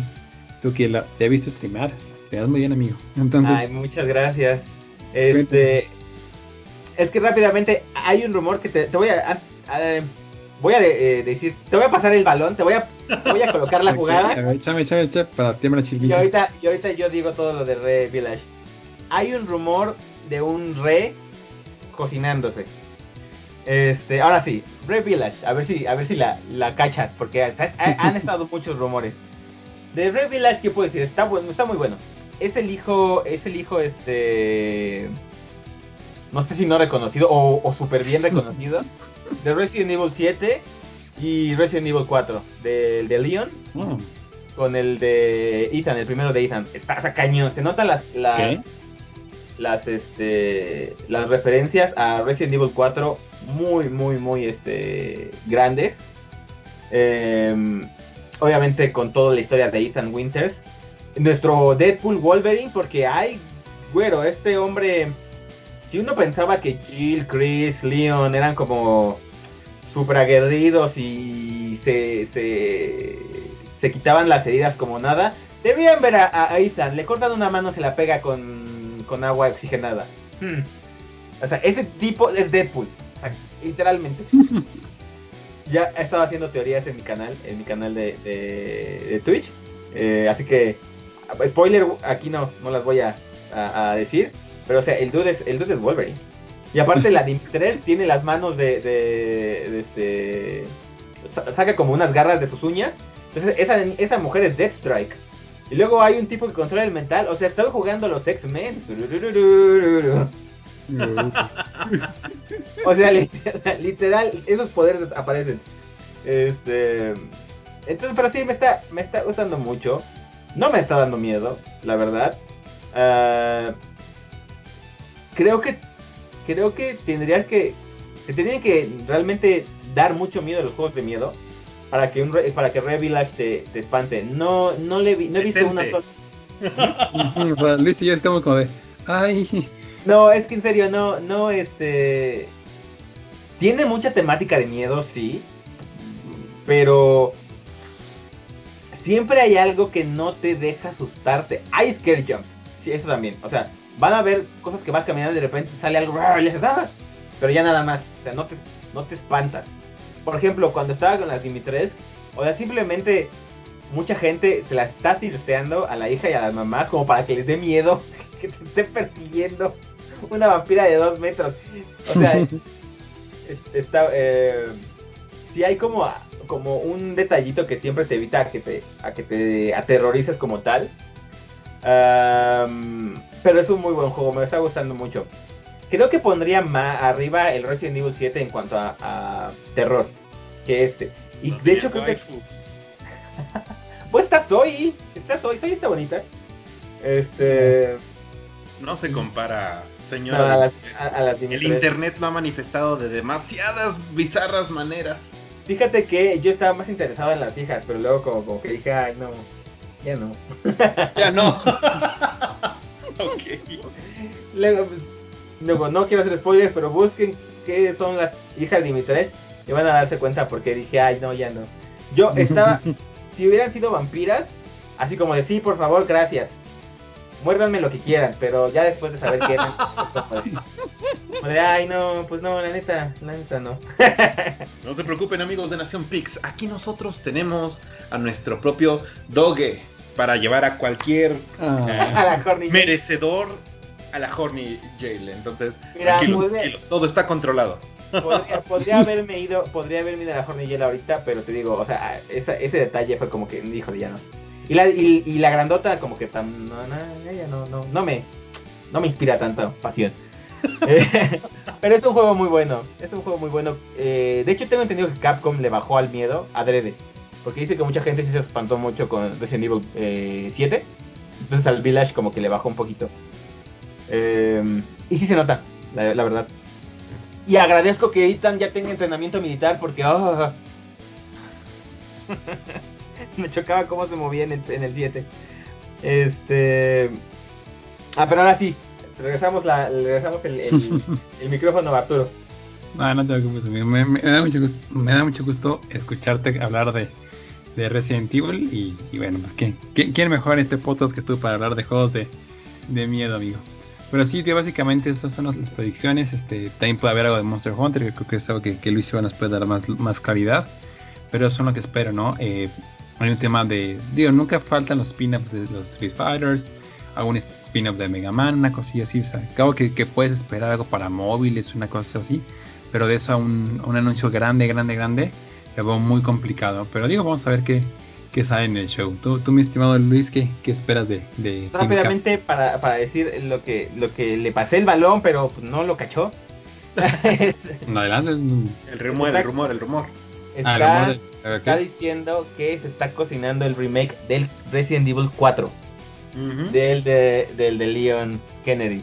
Adelante, adelante Dudo, Luis. dudo- dudo mucho que lo saquen este, este año, ¿eh? O si llega a ser real, eh, no lo veo tan alejado, pero no, no creo que, yo creo que este año lo van a intentar empujar un poquito más el, el Village, pero bueno. Adelante, mi señor Luis. Quién sabe. De hecho, el Resident 4 fue el último Resident que jugué. Porque un amigo lo tenía con los. eh, eh, lo tenía en el- la versión de Wii. Entonces, pues tenías que ir apuntando con el Wiimote. Y pues, a ese güey le encantaba, ¿no? Él es el que me llevaba a ver las películas de Resident Evil, mi amigo Toño. Pero bueno. Capcom. No tengo idea de qué esperar de su presentación. La verdad, fuera de Resident, fuera de la novena versión de Street Fighter V que quieran sacar, este y pues acaban de salir un juego de, de Monster Hunter y estamos a semana, a unas semanas, dos semanas creo, de que salga el spin-off de anime, la versión como E para todos de, de Monster Hunter. Entonces no sabría qué, qué- qué esperar. A lo mejor pueden traerte algo este, de, de que rescaten alguna IP que tienen. O te muestran algún proyecto chiquito, un spin-off. O sea, nada más como, miren, sí hice la tarea. vi- Vine a presentarles esto y ya. Porque pues Monster Hunter Rise y la versión este de anime, pues, la verdad cumplieron y están ahí y recién acabamos de tener nuevo contenido este eh, en, en Rise, en, en el Switch, pero algo nuevo o algo que yo sepa que estén trabajando, la verdad no. Yo sinceramente le apostaría más a que confirmen que se está trabajando en el rumor que comentaba Jerry, en lugar de alguna nueva IP o que estén rescatando algo de, no sé, de DMC a lo mejor. Que al Ay, final terminan reviviendo a Dino Crisis. No sé, la verdad no tengo ni idea. A menos que sea algo de juego de peleas o algo así como sacado de la manga de este, de alguna de sus IPs muertas, no, no, no espero realmente nada de Capcom. Mm, pues también se estaba hablando de que podría salir algo de Dragon's Dogma 2.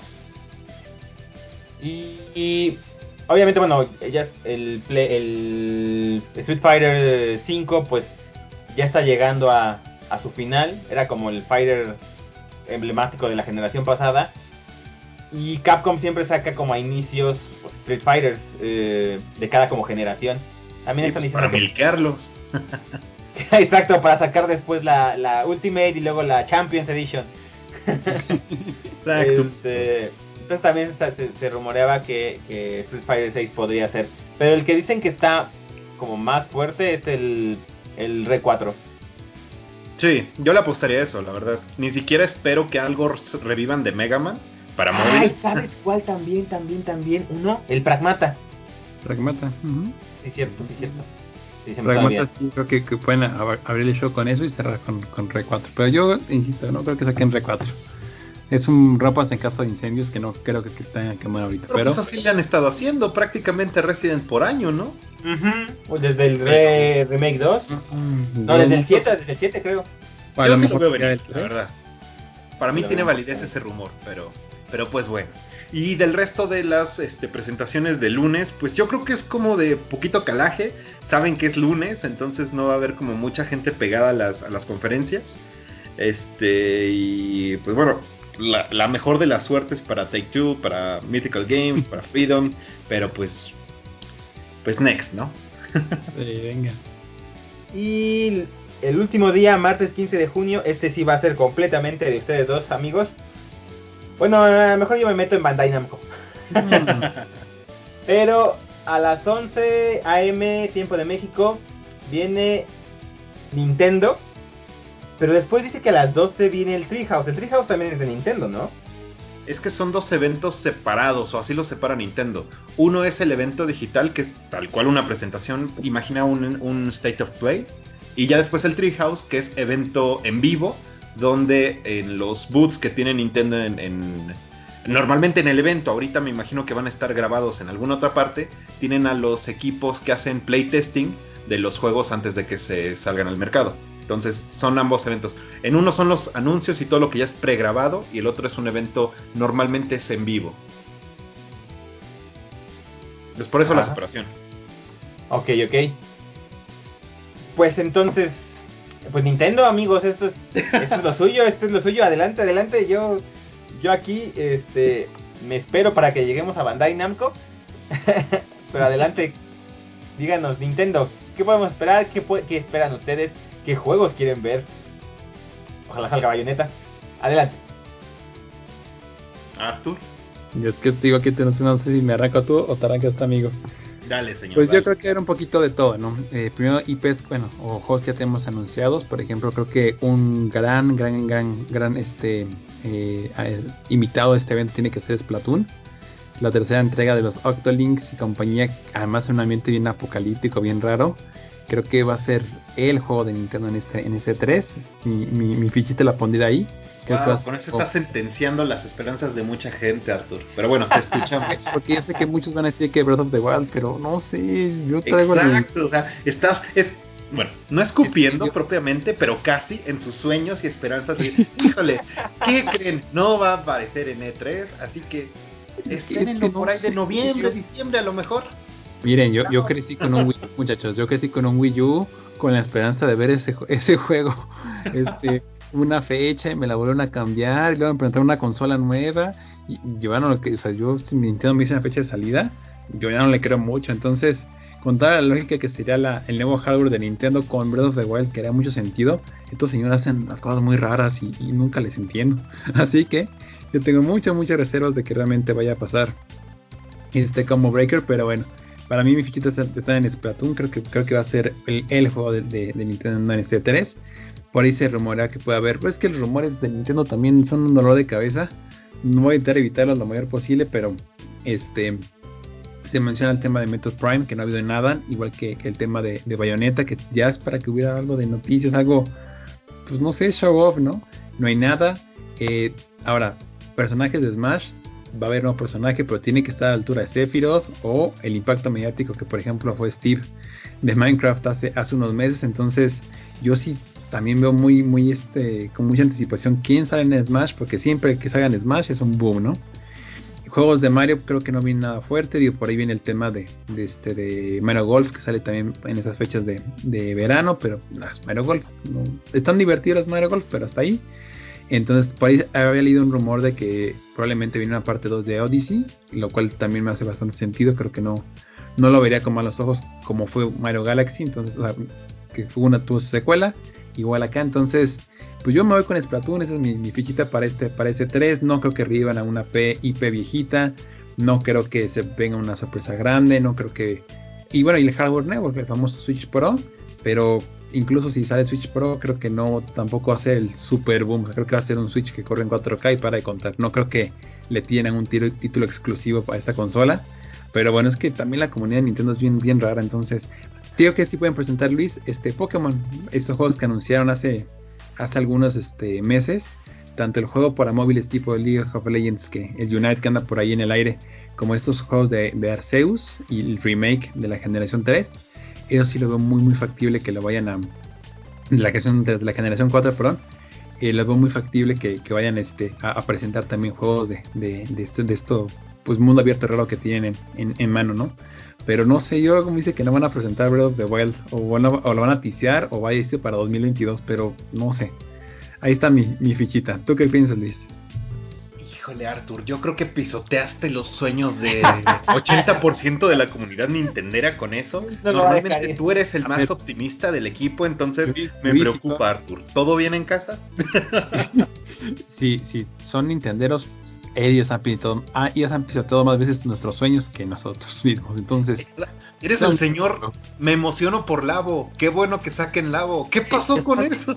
Ya sale esta semana o la siguiente el Game Builder Garage, que es como el sucesor espiritual de Labo.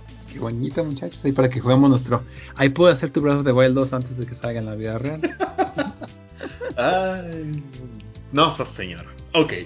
Venga, Nintendo. Coincido contigo en que Pokémon puede tener presencia. En teoría no son juegos tan grandes, pero pues Pokémon es Pokémon y va a vender como pan caliente, hagan lo que hagan, destruyan lo que destruyan. Entonces, eh, pues yo creo que es bastante eh, presupuestado la presencia de Pokémon en la presentación de Nintendo. Yo sinceramente veo un backlash un poco fuerte si es que Nintendo no aborda nada sobre Breath of the Wild 2. Pasó exactamente lo mismo cuando nos trajeron el, el, el, teaser sobre Breath of the Wild, el original, cuando finalmente eh, dijeron que ya no iba a ser solo para Wii U, ya dejó de ser Zelda Wii U. Eh, y, y, justo se le dio su escaparate para calmar las ansias por cómo iba de avanzado este, pues el tiempo de desarrollo y la falta de noticias. Y pues como bien mencionas, la comunidad Nintendo es muy extraña, funciona de maneras misteriosas y pueden emocionarse por un eh, evento de Mario que dura tres meses y después Nintendo lo mata y luego este, odian a la compañía por cualquier decisión que toman. Entonces, no lo sé, no, no sé cuál sería la reacción, pero yo sí siento que habría mucha gente en contra de las decisiones que ahorita estuvieran tomando Nintendo donde llegaron al punto de abrir un parque temático en medio de una pandemia mundial y a las pocas semanas les pidieron que lo cerraran porque nuevamente llegaron a los casos muy altos allá en el país nipón, pues yo creo que las prioridades de Nintendo pueden estar muy dispersas, muy enfocadas en demasiadas cosas al mismo tiempo y quizás por eso pudiera lastimarse el desarrollo de varios juegos. De hecho, Sakurai en las presentaciones que ha tenido para traernos a los nuevos personajes que han ido saliendo, pues ya ha llegado a mencionar que han habido varios problemas durante el desarrollo. Y en, en, entrevistas por separado también los lo han confirmado algunos miembros de otros equipos dentro de, de, Nintendo. Yo sinceramente tengo muchas dudas por lo que puedan estar haciendo eh, estudios como Retro, como eh, Monolith, porque sabemos desde hace años que están trabajando en proyectos secretos pero pues no terminan de definir qué es lo que está pasando. Es prácticamente como Fable en el caso de, de Microsoft, o de repente estos juegos Fable. que empieza a trabajar Rare. Entonces, uh, no, no, sé qué esperar. Lo que yo esperaría ver es que si nos traigan algo de Breath of the Wild 2. Creo que la comunidad necesita eh, información sobre cómo va ese, ese, ese proyecto especialmente porque nos acaban de anunciar este que se viene Skyward Sword y eh, su, su remake o su port, creo que es más port. Es un remaster. Es que lo que te digo, si sale el, el port de Skyward Sword, veo difícil que todavía te más Zelda en un año, aunque sea un port. No, no, no. Yo no creo que Breath of the Wild salga este año, la verdad. Pero, pero, crees que se anuncie. Pero espero que nos traigan información. Eso es lo que yo esperaría. Ah, pero ya de hecho que sale el, el, juego de Nintendo en este año, es, es que ese es mi, mi tema. O sea, sí van a no, no, no. un video, alguna entrevista con a, a un una cosa así, pero ya de eso a que, a que sea como que el juego del año mira, o, o, que le tú lo dijiste, aunque ellos nos digan sí salen en Holidays 2021 seguramente se va a retrasar entonces claro. va a ser va a terminar siendo un juego 2022 yo espero eso yo creo que si nos dan esa información la gente va a estar molesta, pero no tan molesta que si simplemente no te dicen nada sobre Breath of the Wild. No, okay.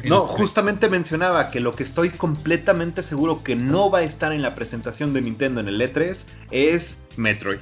Ay, ni Metroid, ni Bayonetta ah. nos van a llegar información. De ninguno de los dos, estoy seguro. Hideki Kami ya, ya ha mencionado varias veces que Bayonetta iba, va saliendo, pero que no tienen nada que anunciar. Entonces, incluso a principio de año dijo, tranquilos, yo les aviso, no pregunten, va bien, no me jodan, literal. Entonces, uh, no espero ver a Bayonetta, no espero ver a Samus, y sí creo que sería conveniente por eso mismo saber algo sobre Link, la aventura que tendrá después de Breath of the Wild. Splatoon 3 no lo había considerado. Yo creo que sí nos pueden presentar algo un poquito más. Creo que los juegos de Splatoon no es tan costoso desarrollar un juego nuevo. Creo que rehusan mucho de los assets que tienen para el juego anterior. Y en específico, como Splatoon 2 está para Switch disponible, creo que es más fácil hacer la transición de un juego para la misma consola. Creo que, que estén trabajando en un shooter le ayuda al equipo de desarrollo de Splatoon para poder tomar esos, esos assets, todos esos elementos de juego, para acelerar un poquito el tiempo de desarrollo. No tienen que trabajarlo desde cero, que es prácticamente lo que hacen con todos los celdas. Entonces, me parece una opción interesante. No creo sinceramente que vaya a ser el plato fuerte de este, de este juego. Yo creo que también... Pero ¿a quién se lo daría? ¿Cómo, cómo?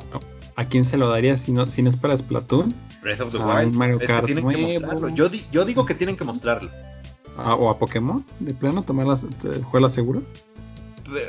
Es la vieja confiable y es, aunque sea un juego malo, va a vender. Entonces, la verdad, no quiero que, que Nintendo confíe en que Pokémon va a ser el, eh, el, el estandarte de 2021. O sea, tiene que, si, si de verdad sale el Switch Pro, tienen que sacar un juego que sea capaz de hypear. Ese No, es justamente el siguiente punto que yo iba a mencionar. Independiente de lo que comentamos ahorita sobre software, lo que esperamos sobre juegos, yo no sé qué pensar sobre un Switch Pro. Creo que tiene mucho sentido porque prácticamente en todas las generaciones Nintendo ha hecho eso. Primero te saca una versión regular que es como el puntero de lanza en lo que van trabajando en la tecnología, en el hardware, y ya después lanzan al mercado unos 2, 3 años después una versión como bonita, un poco más potente, un poco más eh, amigable incluso con, eh, con, con los juegos, con el desarrollo, en todos sus juegos, eh, en sus consolas portátiles. Entonces, si siguen esa misma tendencia y consideran que Switch como consola híbrida tiene más sentido trabajar en una optimización este, a estas alturas del partido, un Switch Pro puede tener sentido. Pero lo que comentábamos un poco antes, ¿qué va a pasar con la gente que ya tiene un Switch? O sea, forzosamente, si sale un Switch Pro, estás obligando a tu comunidad a que se compre otra consola. Y eso está bien desde el punto de vista de que pues que cambie quien pueda. Pero si empiezas a sacar juegos que necesitan forzosamente esa nueva consola, pues le estás dando una la espalda a los millones de personas que ya tenemos nuestro Switch en casa. Y espérate para los que tienen la Switch Lite, porque pues no lo correría simplemente. No, Switch Lite pasaría a ser un nuevo Game Boy. Exactamente, entonces yo veo complicada esa parte. Eh, creo que parte de eso puede ser lo que Nintendo esté considerando para no hacer el cambio generacional con un Switch Pro, eh, nombre genérico. Y pues yo sé que la gente ha estado rumoreando eso desde hace tres años, o sea, muchísimo antes de que a la gente, a los chinos se les considerara que mm, por comer murciélagos se pudieran enfermar y enfermar al mundo pues en Japón pues ya la gente decía, un, un Switch Pro como que tiene sentido. Si aparece, yo creo que es algo que estaba súper cantado desde hace tres años, pero yo en lo personal sigo con conflictos con la idea de un Switch Pro. No, pues yo creo que ahorita con todo el hype, amigos, si no saca el Switch Pro, explota el internet. O sea, pff, así el internet explota. Pues no tanto el internet, sino los nintenderos, porque pues yo veo a la gente con su Play 5 bien contenta y a los PC gamers preocupados por otros problemas. Este, pero sí, al menos dentro de la comunidad de Nintendo sería una noticia así bomba, enorme, tremenda. Dependiendo qué tan optimizado sería esta versión, a lo mejor no que solo corriera el 4K, eh, pudiera convencer a los outlets de noticias, a la gente que reseña tecnología. El Switch, lo- siendo una, una maquinita este, pues, medio potente, este, pues ya hace bastantes cosas interesantes. Puede correr un Breath of the Wild mientras tú estás esperando en la sala del aeropuerto. O sea, eso es, es- eso es destacable, ¿no? Entonces, una versión más potente, pues, yo creo que estaría bien, pero tendríamos que influir aquí. Desarrollo de videojuegos. ¿Qué tanto alienarías a la gente que ahorita ya tiene un Switch normal? Y diferencia en precio. Porque si un Switch Pro le vas a llevar el precio al doble, pues qué tan rentable sale para mucha de la comunidad que ya tienes. Parte de la ventaja del Switch ahorita en las casas a las que ha llegado es que no es una consola tan cara en comparación a las, a las otras que hay en el mercado. Yo considero eso. Y seguramente Nintendo también lo, lo considera. Este, perdón Jerry, ibas a mencionar algo. Eh, que a lo mejor, eh, por lo mismo que dices, la jugada de Nintendo podría ser que no se lleva el como el overhaul del 4K, pero se pueden quedar en 1440, en lo que es conocido como el 2K. Es usualmente el como el la resolución favorita de la mayoría de los jugadores para, para jugar, porque bueno, sí, ya las teles 4K ya tienen mucho tiempo, pero siguen siendo muy costosas. Entonces, comprarse un monitor de 1440p, o sea, lo que digo, lo que se llama como el 2K, es mucho más factible, mucho más barato y es como lo, que más jugadores utilizan ya en hecho. De hecho, le criticaron mucho al Play 5 que se pudiera jugar como en 1080, en 4K, pero no en 1440, que es como la resolución más usada. Entonces, igual ahí Nintendo dice, pues no nos vamos a 4K, nos quedamos a 2. Y yo creo que ya hacer el, el rescalado de los juegos, o el downgrade más bien, de juegos como que salgan para esta a, los de la otra a las del Switch normal pues va a ser menos notorio va a ser mucho más fácil probablemente y menos costoso. Podría ser. yo entendería la existencia de un Switch Pro como la manera de capitalizar en la moda del 4K si te das cuenta Switch no va dirigido hacia un público súper metido en temas de tecnología, es más para el mercado casual realmente, es prácticamente el, que lo que le competiría a algunos juegos de celular, entonces como movida de marketing no creo que tenga el mismo peso decir vendo un Switch Pro que reproduce en 2K que apegarte a la norma ahorita tendencia diagonal este moda de pues el 4K. Entonces no sé. La moda ya es 8K. 8K con ray tracing. Pero es, Nintendo y trabaja con algunos años de desfase. Oigan, y no, y no, bueno, como decía al principio, yo no sé tanto de Nintendo, pero no ha habido rumores como por ejemplo de un nuevo Donkey Kong, un nuevo Kirby, un nuevo Star Fox. O sea, como que he escuchado, por lo que he estado oyendo ahorita, es como de Pokémon, Mario Kart y Zelda.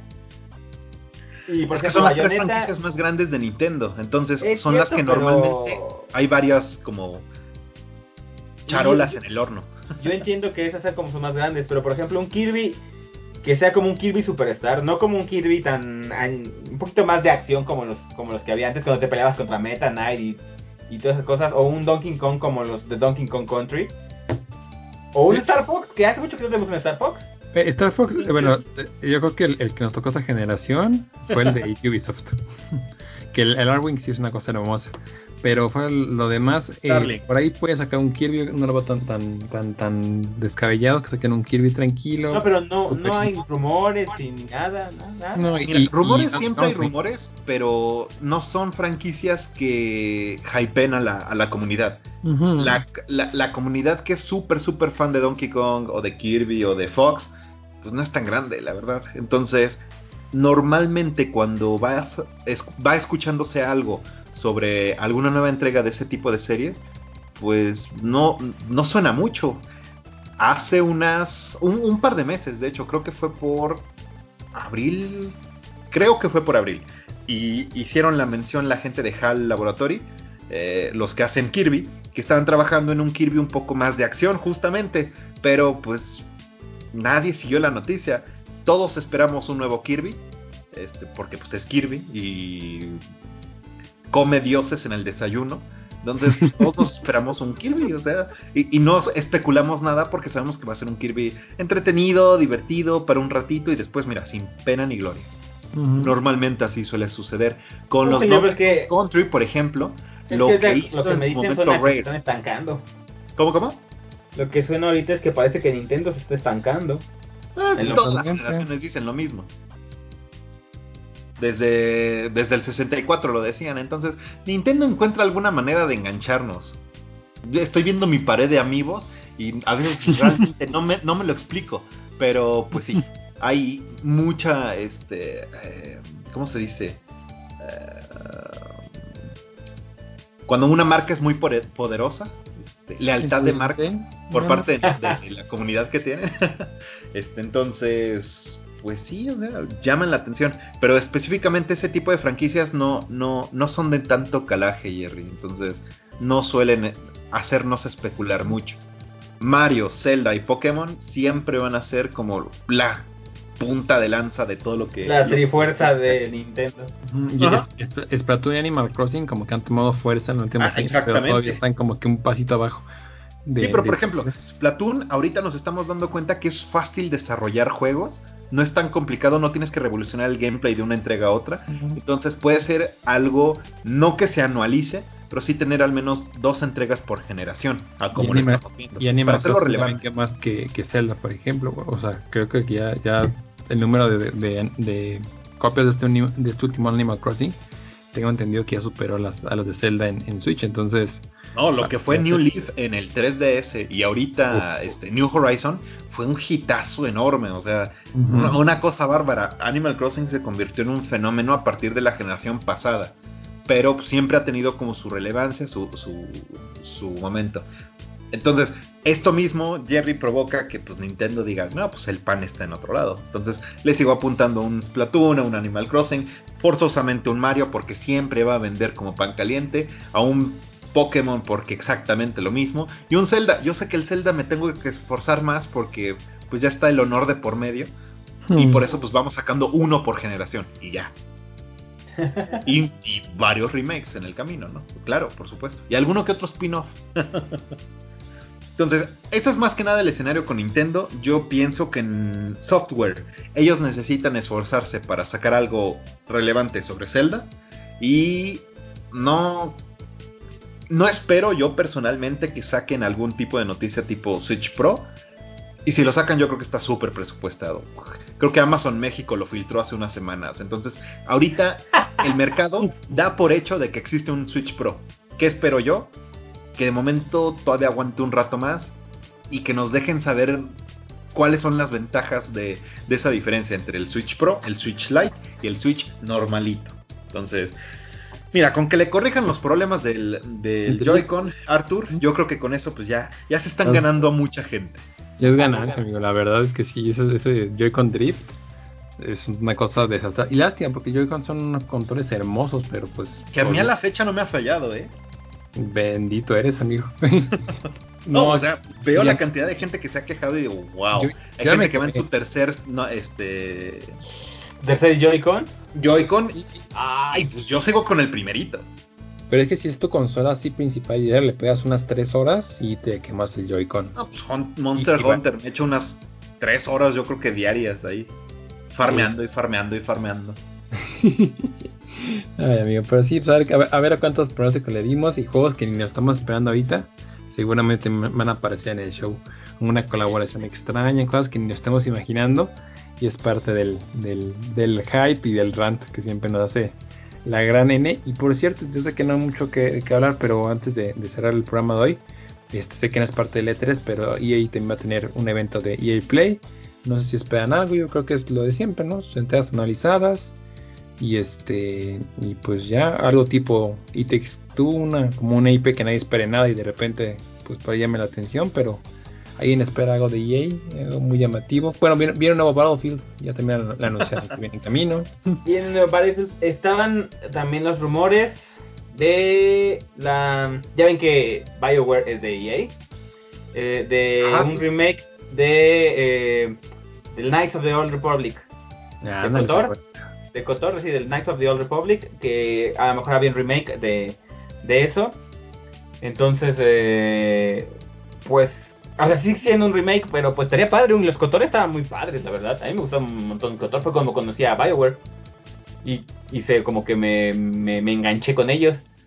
Entonces, a lo mejor ahí viene algo de, de, de Star Wars. A lo mejor algo más de Star Wars. Estaban diciendo que querían hacer un como videojuego de la Nueva República.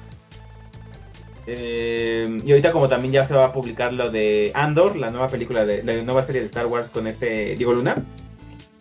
A lo mejor también vienen, viene algo más de, de Star Wars. Entonces yo creo que EA podría ahorita sacar cosas de, de Star de Wars ellos, de Star Wars. Sí yo creo que es una buena una buena IP para jalarse digo ahorita me, me estaba viendo el listado y dije "Mm, falta uno aquí y pues y obviamente pues Sony se, se ve que se extraña esa, esa ese contrapeso de Sony esos este esos eventos como que sí se se va a extrañar esa, esa platicadita de Sony donde se presentaban algún teaser, un avance, pero bueno, pues pronto tenemos más noticias de, de, Sony que le fue muy bien en su último State of Play que, que ni hemos comentado, pero, pero que fue una, una chulada ver Horizon ahí, ahí correr, la verdad. Sí, sí, sí. Es una cosa bárbara y bella y maravillosa. Sí, sí, cuando lo vi también me, me super hypeé lo que fue Horizon. Que también sale la próxima semana Ratchet and Clank. Eh, también se ve se ve buenísimo. Eso me lo voy a comprar también. Sale Integrate también la próxima semana. Y. ¿Qué más? ¿Nada más? El golf. Ah, sí, My Golf, sí, cierto. Pero el Ratchet, el Ratchet también sale, sale la próxima. Es que me acordé, como me acordé que dijeron lo de Horizon. Sí, pero Horizon se veía. No, y metes. Chulada. Es, es, lo que dice Luis, falta, falta ese, ese Horizon en, en, en, el catálogo de Microsoft. Para que te hype y que digas, no, y metes, vamos por un Series X. Y es lo que hace falta, pero vamos a ver, vamos a ver qué. ¿A, qué lo tenemos en este pequeño bingo que hemos hecho el día de hoy? Vamos a ver, ya nada más para, para cerrar. Eh, Jerry, nos tiseabas un poco de que tenías opiniones sobre Bandai. Ah, no, que, que si había tiempo podía yo hablar de Bandai porque ya... Adelante, Pero hay algo que ellos tengan ahorita. ¿Qué arena de, de anime no, ¿eh? nos van a traer? Kimetsu no Yaiba. Jujutsu Kaisen a lo mejor. No sé, fíjate que me, eh, no, no he checado nada de Bandai Namco ahorita. Ah, ¿Qué podrían traernos Bandai Namco? Algo de Dragon Ball, siempre. No, porque también traían cosas como... Déjame revisar. Para no pues quedar... Algo de Dragon Ball, una versión de, de este, como dice Luis. Tales. Ándale. No, era bonito. Pero ¿qué nos pueden presentar? Pues sí, algo de anime, un juego Ah, por cierto, Square Enix, algo que, que no, no dije de Square Enix. Este... También sacaron una imagen de un nuevo Dragon Quest y el Neo de, World por encimita el, el 12. Ajá, y el Neo de World Ends With You también. ¿Ves que estaba el The World Ends With You? Ah, que salió para PSP, creo hace como nueve años o más. bueno, van a sacar eh, la segunda parte, que es de, es una secuela directa del de, anime de Tuiwi, así yo le digo. este, yo creo que la que más me hypea es la de Square Enix, ¿eh? la verdad. Ah, algo de Bandai Namco, pues no, no veo, no, como que no ni siquiera le están no es que no trae mucho, digo, por ahí es a ver, Supercampeones, en DLC. Estos podrían ser los anuncios de Bandai Namco, según Gamer Focus. Una mirada, ah, claro, pues sí, son los güeyes de Elden Ring. De, son los que, traen, los que traen a veces también. Bueno, pero creo que, bueno, Dark Souls ya lo está publicando Activision. Entonces ya Namco no está publicando Dark Souls. Pero podría ser un Dark Souls Remaster, el 1. Eh, ya lo remasterizaron como hace poquito, dicen esto. Una mirada más detallada a Elden Ring, que la gente que está como super thirsty por noticias de Elden Ring de, de From Software es como de ya, por favor, denos algo. Podría ser, podría ser lo fuerte que traiga Namco. Un DLC de Dragon Ball Z. Algo nuevo de Tales, por ejemplo. Ah, dicen que a lo mejor uno de Digimon. Uy, uy, uy, son palabras mayores. No, de Digimon pues, estaría chido. La, la ido bien con la serie. Hayan estado casi como metiendo jonronazos los últimos, ¿no? No, pero pues ojalá le, hicieran algo bueno. Ah, otro trailer de lanzamiento de Scarlet Nexus también dice. Y ya. Recién sacaron un avance, yo creo que vamos a ver un poco más. Pero pues es, es algo que supimos hace dos años también. Su carta más fuerte podría ser Elden Ring, si no es que ya se las quitó Activision, porque pues, Activision ya empezó a, a, a, pues a, ¿qué se llama? publicar las cosas de From Software. Activision siendo Activision. Eh, pero si no, Namco podría presentar Elden Ring y sería ojitazo, sería, sería uno de los juegos más esperados de toda la conferencia. Porque Elden Ring ya está como de ya, dan, ya denos a alguien. Ya es un mito. o sea, hay, hay posts de Reddit donde ya se inventaron el lore, ya se inventaron los jefes, porque por tan escasos son de noticias que mejor ellos ya están haciendo el juego. Así de triste. Ay, sí, pero pues es lo, lo que podría traer Namco. Pues ojalá si venga el del ring. Y pues ya casi nos vamos a aventar, creo, dos horas, ¿eh? Una hora cuarenta, creo. Este. No, pero pues bueno, ya llegamos a, al final de, de la programación, porque como sabemos, PlayStation Sony no va a estar. Porque pues ellos dicen, ¿para qué? Yo mejor hago mis test of play, donde toda la atención, todo el foco, todos los focos se, se, este, se dirigen a mí, como buena diva que es. Este, y pues eso. La verdad, yo así como el E3 así ha estado como de bajadita, pero creo que que este en específico como que puede sufrirla por la pandemia. O sea, si de por sí el, año pasado sufrió por la pandemia, eh, este yo creo que la puede sufrir todavía más. Porque pues retrasos, este, hay que cuidar a la gente, escasez de, de, productos, de material, de eso último, ¿eh? Porque siendo un evento pues, más que nada griego de los Estados Unidos, hay muchísimo avance allá comparado con el resto de otras este, regiones del mundo en cuanto a vacunación. Yo creo que el evento como tal se lastima más por la falta de anuncios, falta de proyecto, de avance en los proyectos más bien. Entonces, obviamente, no es culpa de los desarrolladores, es mucho más complicado tras, trasladar todo la logística que tenías para trabajar en desarrollo de videojuegos desde unas oficinas centrales y de ahí adecuarlo para que desde su casa el, staff pueda trabajar con el mismo nivel de calidad. Este, y pues obviamente eso ya se va a ver reflejado en este evento. Lo estuvimos platicando a lo largo de la conversación.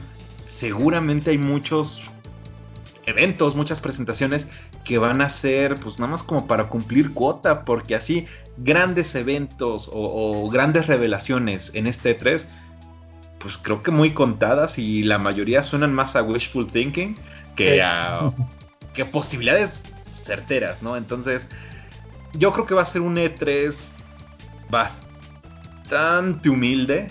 Em, se me hace muy curioso que haya tantas empresas que estén levantando la mano porque yo asumo que no y está yo creo que un poco mal de mi parte porque asumo que no van a tener proyectos gigantes enormes de muy alto presupuesto que presumir en el E3, pero pues el que sea digital yo creo que también les, facilita un poco la manera de presentar esta información. Al final, como compañía que estás trabajando en un videojuego, lo que más te interesa es que se dé a conocer, que la gente lo vea y que se pueda llegar a platicar, ¿no? Entonces, a ver qué pasa en este evento. Yo creo que así como hemos sentenciado desde hace años ya, el E3 cada vez va perdiendo un poco más de escaparate. En esta ocasión, como bien mencionas Jerry, yo creo que va siendo afectado por causas ajenas al mismo evento, igual que el año pasado. Pero pues a ver, a ver qué pasa. Ya es la próxima semana y a ver de a cómo nos toca. Qué tanto de la quiniela, como dices Arthur, se cumple. Y pues de mientras, prometemos esforzarnos por no hacer programas tan excesivamente largos, pero pues ustedes saben, nos apasiona todo esto. Pero, pero, eh, mira, se, contra, se contrarresta con el hecho de que no habíamos hecho un podcast en mucho tiempo. Entonces van a tener... Yo creo que tampoco es excusa. Van a tener muchos podcasts para que para escuchar hoy. bueno, para escuchar Muchas semanas, sí, sí, sí. Eh, Eso sí. Que lo repartan, que lo repartan. Híjole, yo creo que la prueba de fuego para el E3 va a ser ya post-COVID post pandemia, esta sí va a ser la prueba de fuego para ver si pues va a seguir siendo un evento pues redituable porque lo que decíamos es que eh, el E3 antes de la pandemia se estaba muriendo. O sea, de Sony dejó de, asistir antes de pandemia. Entonces, eh, pues a ver cómo, cómo qué, qué, qué, sucede cuando ya acabe todo esto y si, si, le va a seguir dando pues como una oportunidad al E3 yo siento que deberían bajarle la seriedad para que no se muriera porque mucha gente es como de ah en el E3 lo dijeron entonces tienes que cumplírmelo así por ejemplo en las fechas porque si te lo tomas al pie de la letra si los E3 han estado dejando mucho mucho que desear y, yo creo que yo creo que este le debe ir muy bien. Yo creo que ya el, el el pasado, cuando había incertidumbre.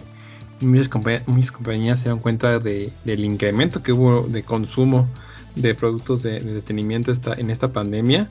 Entonces yo creo, que muchos van a querer subir ese tren, aunque sea como, como, como mencionaba Luis, aunque sea por compromiso, pero van a querer poner algo a ver si, si chicle y pega, ¿no? Entonces yo creo que iba más orden este año que el año pasado. No sé, yo creo que sí les va a ir bien y que va a ser un buen, buen E3, pero digo, pues a ver qué, qué pasa, ya que sea máquina del tiempo y ver qué, qué, qué pronósticos tenemos y cuáles no. Pero es una, es una temporada que siempre hay, siempre hay de qué hablar. Sí, siempre nos emociona. Eh, pues ya vamos a terminarlo porque si no nos vamos a estar dos horas y media. eh, pues muchas gracias por acompañarnos en nuestras predicciones para el E3. A ver cómo dice Luis y, y, Arturo, ¿a qué le atinamos? Ojalá que, que les vaya bien, ojalá que sean buenas noticias tanto para desarrolladores como para jugadores, como para todos. Eh, porque si buenas noticias en el E3 son buenas noticias para, para todos, ¿no? Entonces, sí, esperemos que, les vaya bien. Ya que les vaya bien en verdad, pues es otra cosa. pues eh, yo soy Jerry y me acompañaron también Arthur. Cuídense mucho, gracias por acompañarnos y pues no se despeguen porque se va a hacer una, una cobertura con mucho cariño para ustedes para el, para el tema de letras. Así que nos estamos leyendo y escuchando pronto. Y también estuvo con nosotros el inconfundible de Luis. Gracias a todos por aguantarnos tanto tiempo, este, tanto tiempo de sequía. Esperamos, quisiera decir prometemos, pero lo dejaré esperamos que pues retomemos el, el, ritmo de los programas un poquito más pronto y de mientras pues a seguirnos cuidando cuanto se pueda, jueguen muchos videojuegos. Afortunadamente, pues se viene un catálogo enorme. Tenemos un montón de temas también pendientes para compartir con ustedes. Y pues de mientras, me despido. Gracias por todo. Buenas noches. Jerry, Arthur, excelente poder platicar con ustedes después de tanto tiempo. Y pues nada, hay que decir adiós. Mm. Bye bye. Bye. bye.